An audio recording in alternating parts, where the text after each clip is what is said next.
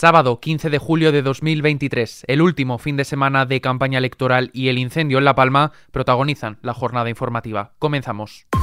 ISFM Noticias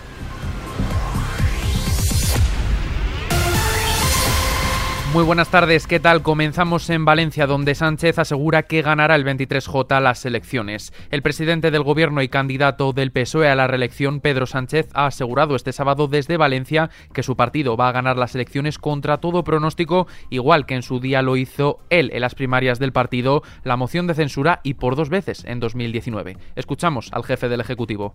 Nosotros ganamos una moción de censura para expulsar la corrupción del gobierno de España contra todo pronóstico.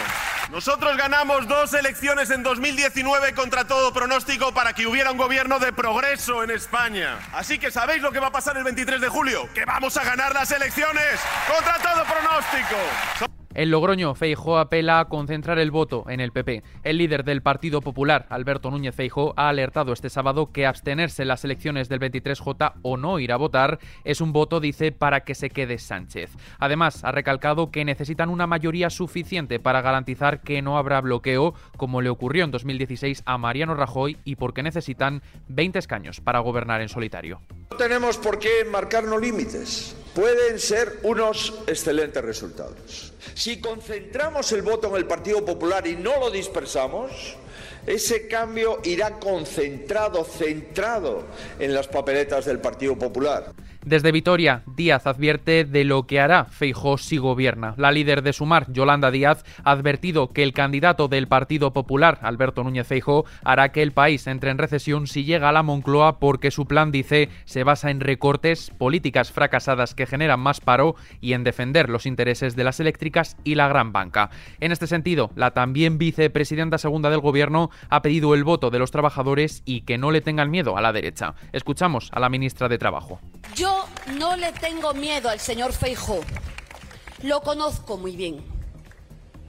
Quien tiene miedo es él, que decidió ir a un debate y se niega a ir al debate a cuatro de la televisión pública española. Nos vamos ahora a Málaga, donde la portavoz de Vox en el Congreso, Iván Espinosa, de los Monteros, ha asegurado que su partido es el auténtico voto útil que puede garantizar un cambio de gobierno en España. Apelamos al auténtico voto útil, al voto seguro, al que seguro que no va a decepcionar a los votantes que quieren sacar a Pedro Sánchez y cambiar sus políticas. El líder de Vox, Santiago Abascal, ha avisado de que el líder popular confunde los adversarios y dice parece estar más preocupado por ganar a Vox que por ganar al Partido Socialista. En Canarias, Belarra critica al PP y al PSOE. La candidata de Sumar al Congreso de los Diputados, Ione Belarra, ha criticado al Partido Popular y al Socialista de intentar restaurar el bipartidismo con la intención de que gobiernen los mismos y no se aborden, dice, problemas de fondo que no se quieren tocar. Además, Belarra ha expresado su preocupación ante la posibilidad de que Vox pueda gobernar, pero ha asegurado que le preocupa mucho más que el PP recupere el gobierno. Son unas elecciones en las que el poder mediático y el poder económico tiene muy claro que su objetivo para estas elecciones es restaurar el bipartidismo. Seguimos en Canarias porque el fuego sigue sacudiendo la zona. En la cara oeste de La Palma el cielo está cubierto por una nube de ceniza, las carreteras tomadas por vehículos todoterreno de los equipos de emergencias y además hay más de 2.000 vecinos evacuados, 4.500 hectáreas afectadas y 13 viviendas quemadas. Una situación que recuerda la erupción volcánica, pero no, esta vez la isla se enfrenta a un incendio forestal, un incendio que fue originado durante la madrugada del sábado en el barrio del Pinar, en el municipio de Punta Gorda según la última actualización del Gobierno de Canarias, que es la administración encargada de la gestión de la emergencia declarada de nivel 2, está fuera de control. Más de 10 medios aéreos y 300 efectivos se encuentran en La Palma para combatir el fuego que se ha extendido hasta el municipio de Tijarafe y amenaza con afectar al Parque Nacional Caldera de Taburiente. El presidente canario, Fernando Clavijo, ha llamado a la responsabilidad de todos. Además, ha agradecido la colaboración del Estado y el compromiso de enviar recursos de los ministerios de Defensa Interior para ayudar en los desalojos. Espera controlar el fuego, pero el viento es desfavorable. Le escuchamos. Si el tiempo nos acompaña, pues, pues en principio parece que a lo largo del día de hoy, con los medios que se están poniendo sobre el terreno, podemos tratar de controlar. Pero el viento está muy cambiante, se esperan rayas fuertes y esto hay que tener muchísima prudencia. En este sentido, Sánchez traslada su solidaridad a La Palma. El presidente del gobierno, Pedro Sánchez, ha trasladado al presidente de Canarias, Fernando Clavijo, su solidaridad con las personas afectadas por el incendio en Punta Gorda, en La Palma, especialmente con las que han sido evacuadas. En un mensaje en su cuenta de Twitter, Sánchez ha informado que el gobierno pondrá a su disposición todos los medios necesarios para extinguir el incendio. Mientras tanto, el incendio de Navarra sigue controlado, pero aún no se da por extinguido. A pesar de los intensos trabajos de bomberos por tierra y efectivos aéreos no se puede dar por extinguido tras quemar entre 65 y 70 hectáreas de terreno. Fuentes han señalado que se mantiene el dispositivo de las últimas horas y esta noche, ya sin luz natural, continuarán los trabajos de remate y refresco a cargo de varias brigadas de los bomberos a la espera de que mañana pueda darse por extinguido.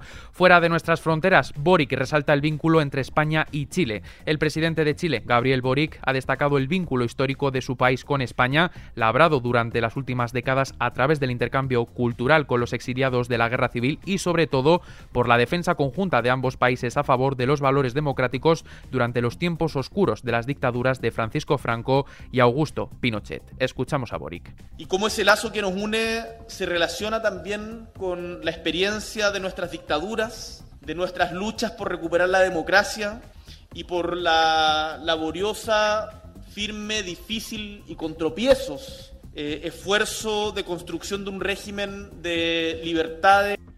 Seguimos en terreno internacional. Gerson vuelve al punto de mira. Kiev baraja extender la contraofensiva al frente de Gerson para desgastar más a las fuerzas rusas, cuya resistencia hace que los avances sobre el terreno sean más lentos de lo esperado. El objetivo también es preparar el terreno de cara a futuras acciones ofensivas. Ya en casa, en lo que afecta a nuestros bolsillos, la luz baja. El precio de la electricidad caerá este domingo un 5,29% con respecto a este sábado, hasta los 59,67 euros megavatio hora. Por franjas horarias, el precio máximo será de 114,95 euros y se registrará entre las 10 y las 11 de la noche. El más barato, por su parte, se dará entre las 4 y las 6 de la tarde con 15,69 euros megavatio hora. Con esto, tiempo para echar un vistazo a la previsión meteorológica para mañana domingo. El calor volverá a estar presente en la jornada del domingo con temperaturas significativamente altas en las zonas de la mitad sur peninsular. Cielos nubosos en la zona norte con posibilidad de precipitaciones débiles más probables en el Cantábrico y Pirineos. Cielo despejado en el resto y probabilidad de lluvias débiles en Canarias. Temperaturas diurnas en ascenso en la vertiente atlántica peninsular y en descenso en el área mediterránea y Canarias. Por la noche se dormirá mejor, excepto en el área mediterránea, donde se esperan noches torridas. Y terminamos diciendo adiós a Francisco Ibáñez.